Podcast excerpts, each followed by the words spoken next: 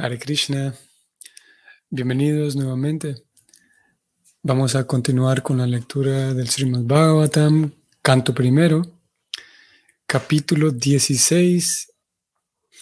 Om Namo Bhagavate Vasudevaya.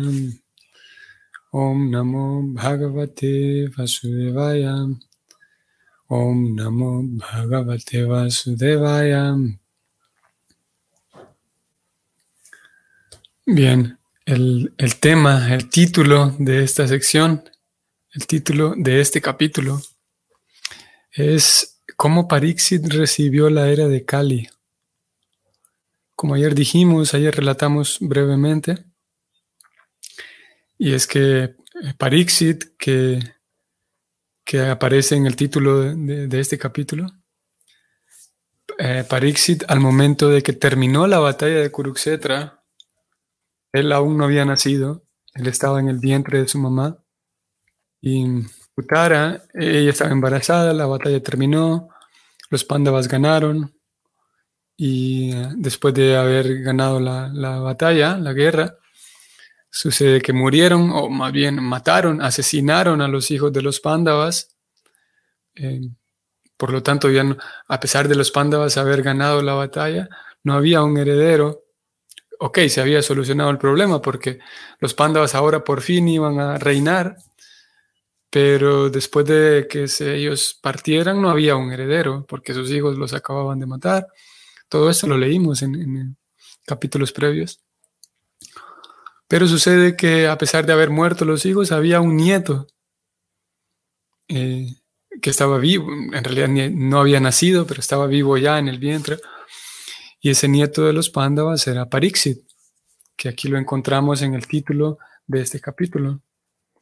Parixit, el nieto especialmente, o más específicamente el nieto de Arjuna, que estaba en el vientre de su mamá Uttara.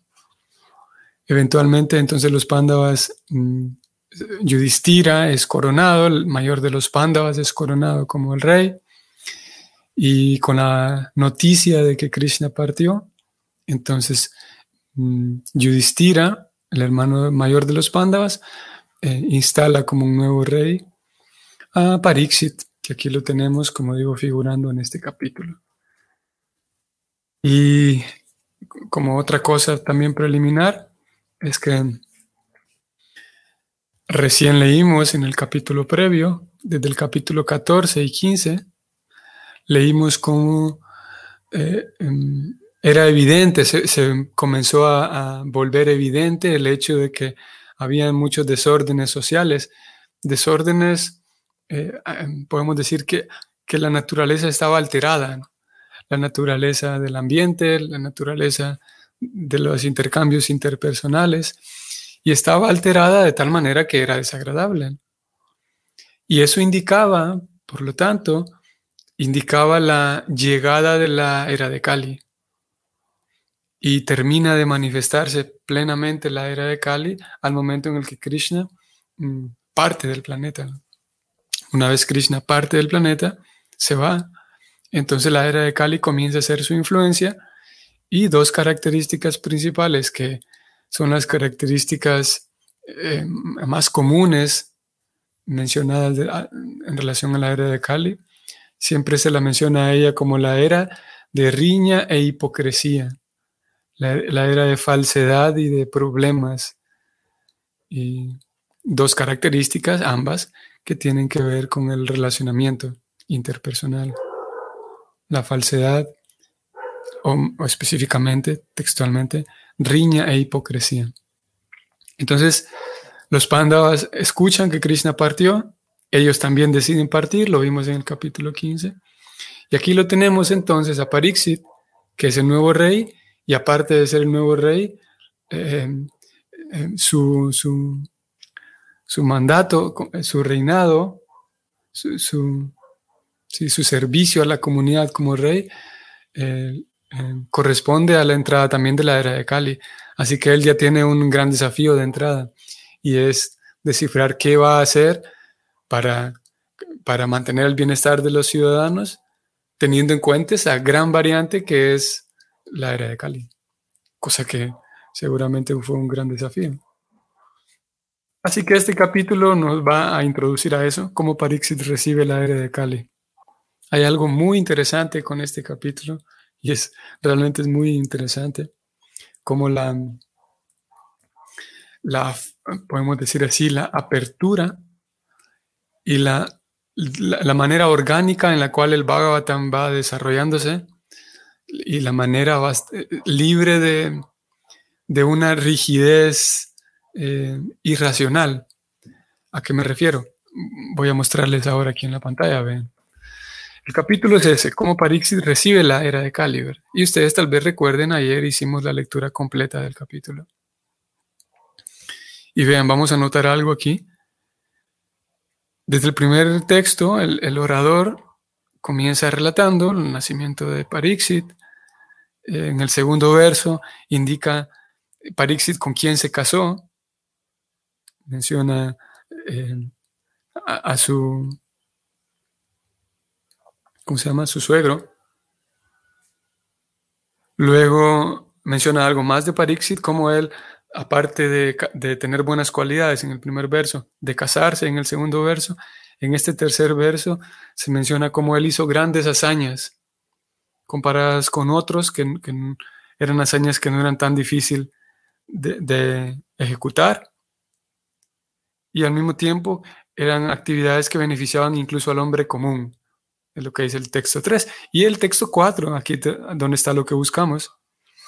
En el texto 4, el orador, quien está relatando esta historia y que va a relatar cómo fue que Parixit recibió la era de Cali, ahora sí en el texto 4 se adentra en el tema. Y dice, voy a leerlo textualmente, una vez, cuando Maharaj Pariksit se dirigía a conquistar el mundo, vio al amo de Kali Yuga, quien era más bajo que un Shudra, disfrazado de rey y lastimando las patas de una vaca y un toro. El rey lo aprehendió de inmediato para imponerle el debido castigo. Ese es el texto 4, y como digo, aquí ya el orador, que es Sutta Goswami, su nombre, el orador ya comienza a decir, bueno, esto sucedió, Parixit una vez encontró a esta persona, que es el amo de Kali Yuga, y lo vio que estaba haciendo algo mal, lo arrestó para castigarlo. Y vean qué interesante, como digo, la falta de, rigidez, eh, podemos decir, irracional, y la, apertura y la, de la manera tan natural y orgánica que va creciendo el Bhagavatam es que en el texto 5, enseguida, a pesar de que el orador ya está, ya se adentró a hablar del tema, el título mismo del capítulo. En el texto enseguida, el orador es interrumpido. Y a Sutta Goswami lo interrumpen y alguien le pregunta, en el texto 5, Saunaka se llama quien pregunta, y él pregunta, ¿por qué Maharaj Pariksit tan solo lo castigó? Si se trataba de alguien más bajo que los Yudras, había venido disfrazado como rey, había golpeado la vaca. Y vean, como digo, en, el primero de los textos dedicados al, capítulo en sí, donde se va a relatar cómo Parixit recibió a Kali Yuga, eh, Shaunaka interrumpe y pregunta, ¿por qué Maharaj Parixit solamente lo castigó si estaba haciendo algo malo? Y las preguntas de Shaunaka se extienden un poco más Van al verso 6 también, pregunta un poco más. En el texto 7 todavía sigue eh, tomando la palabra. Texto 8 todavía, hasta el texto 9. Así que 6, 7, 8 y 9 en cuatro textos, que es interrumpido Sutta Goswami, mientras va a contar el, incidente del capítulo. A él lo interrumpen para hacerle estas preguntas y vean qué interesante que él entonces hace un paréntesis para satisfacer la curiosidad de quien está preguntando. Y él, como digo, deja de un lado la rigidez, incluso el tema que va a contar. El título del capítulo se queda con ese nombre, cómo Parixis recibe la era de Cali. Y entonces la, atención se dirige a las preguntas que acaba de recibir Sutta Goswami. Tanto así que entonces termina todo el capítulo, el capítulo se queda con ese nombre, el nombre es como París recibe la era de Cali. Se queda con ese nombre, con ese título, pero aún así transcurre todo el capítulo Y no, no se relata más acerca de Parixis recibiendo la era de Cali, sino todo el capítulo más bien es dedicado a responder las preguntas que fueron la, aquella interrupción que hizo Saunaka para presentar sus preguntas, sus interrogantes. Y con mucha eh, paciencia y gentileza y, con apertura, entonces, como digo, Saun, eh, Sutta aparta el tema un momento y viene y responde todo lo que, lo que le preguntaron. Y es así que las respuestas a esa pregunta em, no programada, digamos, él iba con su flujo del Bhagavatam, le preguntan esto, entonces él construye todo un capítulo y llena eh, todo un capítulo con esa respuesta. Y vamos a ver cómo hasta el siguiente, voy a volver aquí al texto para que ustedes lo vean. Voy volver al texto 4, vean. El texto 4 iba a comenzar con la descripción de cómo eh, Parixis recibió la era de Kali. Y aquí se describe cómo Parixit encuentra a este señor, a este personaje, no se ha dicho si es un hombre o una mujer, aunque bueno, parece eh, masculino porque se habla del amo de Kali Yuga. Entonces Parixit lo encuentra y lo, lo, aprehende, lo, lo, somete para darle un castigo, ¿verdad? Este es texto 4, vean.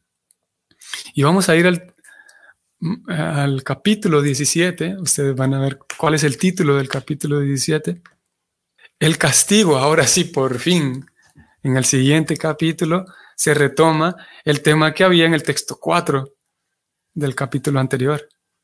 Ahora sí, si en el capítulo anterior, en el texto 4, eh, el rey eh, sometió a Cali y lo, estaba a punto de castigarlo, entonces en este capítulo 17, ahora sí, de hecho lo castiga y retoman el tema de cómo fue el encuentro de Parixit con la era de Cali. Y aquí en este capítulo lo castiga y le, da una recompensa y eso lo vamos a ver cuando, cuando corresponda leer este capítulo. Lo que quería señalar aquí era eso, como eh, un, capítulo entero se alarga y, se pospone, podemos decir, a causa de la pregunta del discípulo, quien no duda en, presentar sus preguntas, sus interrogantes, con, con honestidad y con, de manera transparente presenta la duda que tiene en su corazón, en su cabeza.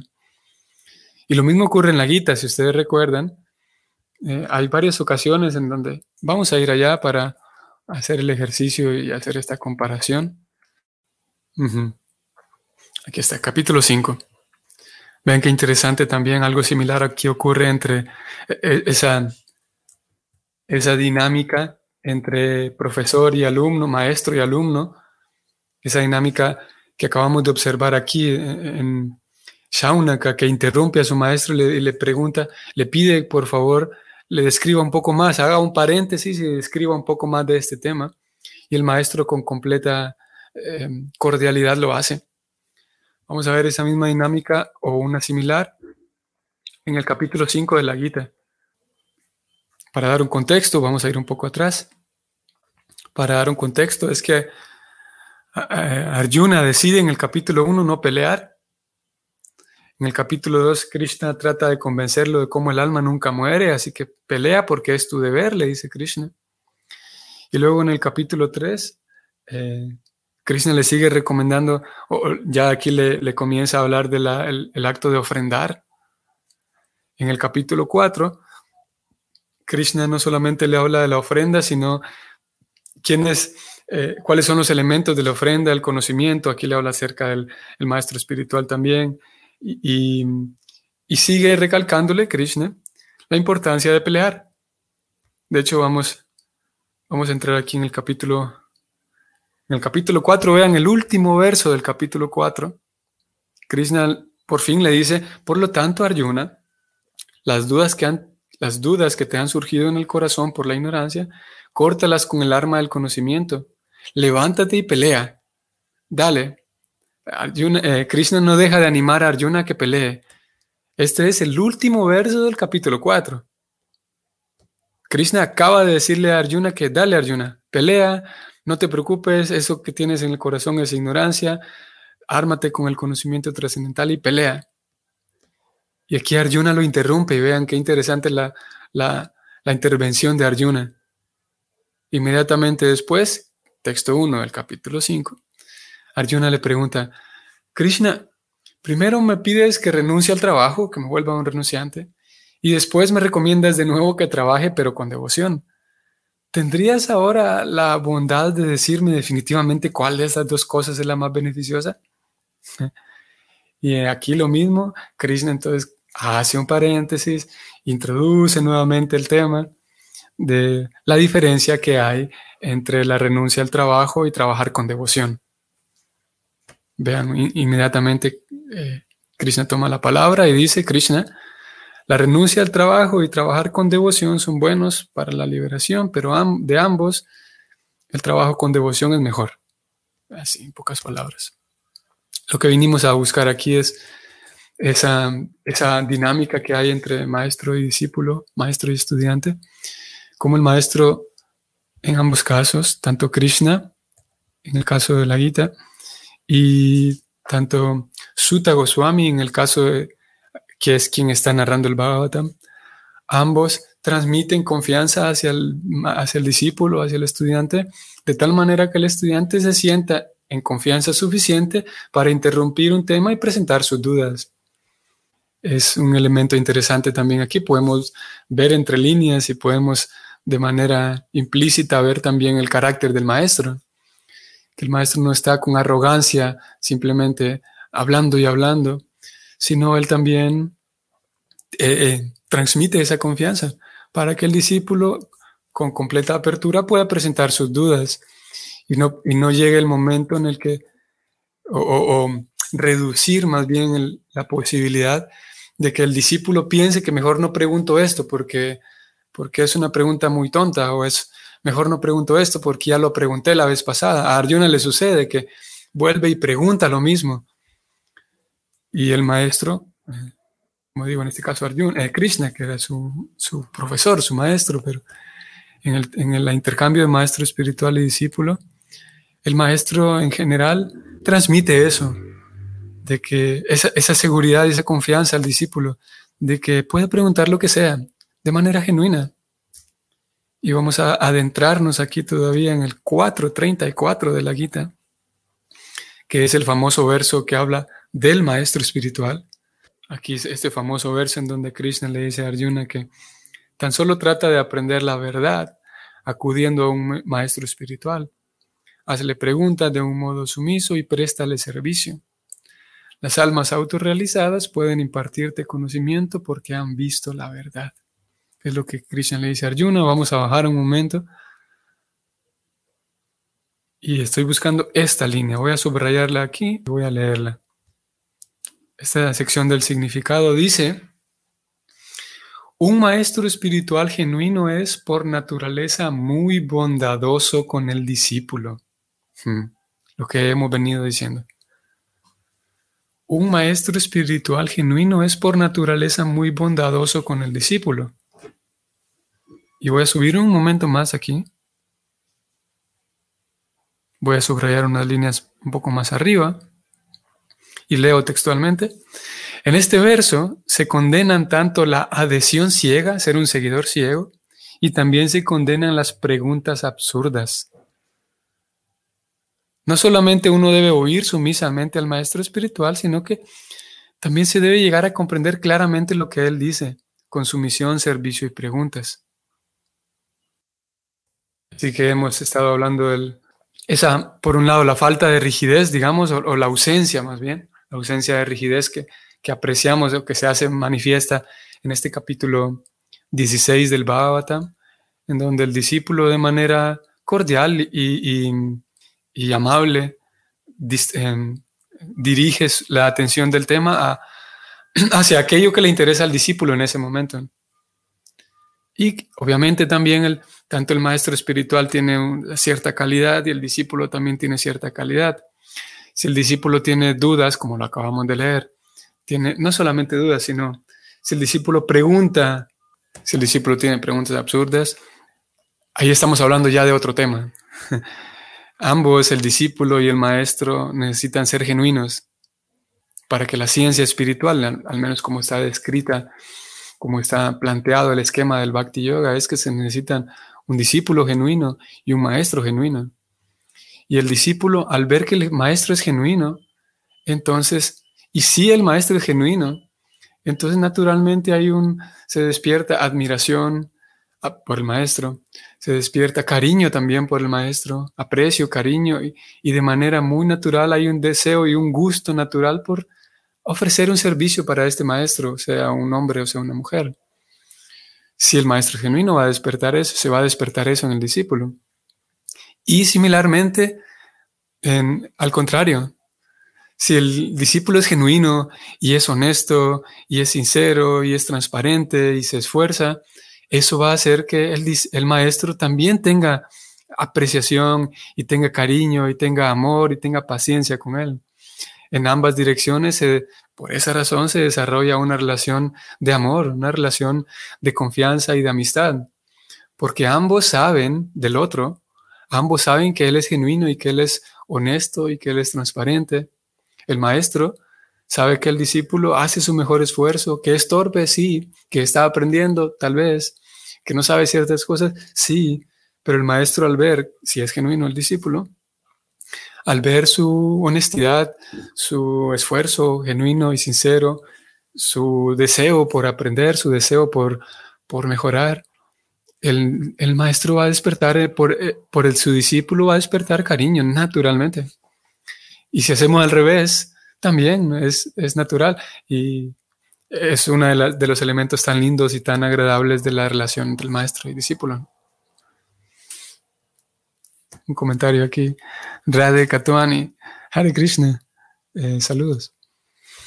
Muchas veces no hacemos preguntas porque no queremos molestar al maestro. Sí, eso es verdad. Mm, em, pienso que nos pasa con frecuencia o nos pasa a muchos, porque da la impresión de que vamos a molestar al maestro. Dentro de la psicología podemos eh, comprender que hay algunos complejos de inferioridad y superioridad. Si yo, por ejemplo, tengo un pasado en el cual mi relación con las autoridades, con mis padres, tal vez, principalmente con mi padre, o con mis padres, si esa relación ha estado no muy saludable, posiblemente en algunos casos eso genera que la persona entonces tenga miedo a expresarse frente a la autoridad, porque tal vez en la niñez, cuando ella o él se expresaba frente a sus padres, sus padres censuraban esa expresión, censuraban que o regañaban cada vez que el niño se mostraba o, daba una opinión, etcétera. Y posiblemente eso también se traiga al servicio devocional. No, no posiblemente, sino en algunos casos eso definitivamente se trae al servicio devocional. Y al maestro espiritual, inconscientemente, la persona lo va a relacionar con su papá o su mamá.